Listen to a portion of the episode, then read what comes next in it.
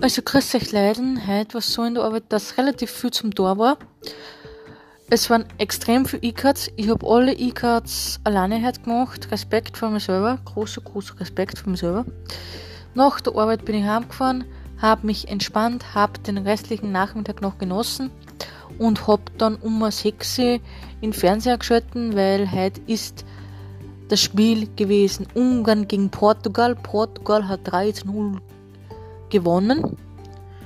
Und jetzt am Abend spielt Deutschland gegen Frankreich. Die spielen in München. Schauen wir, wie es ausgehen wird.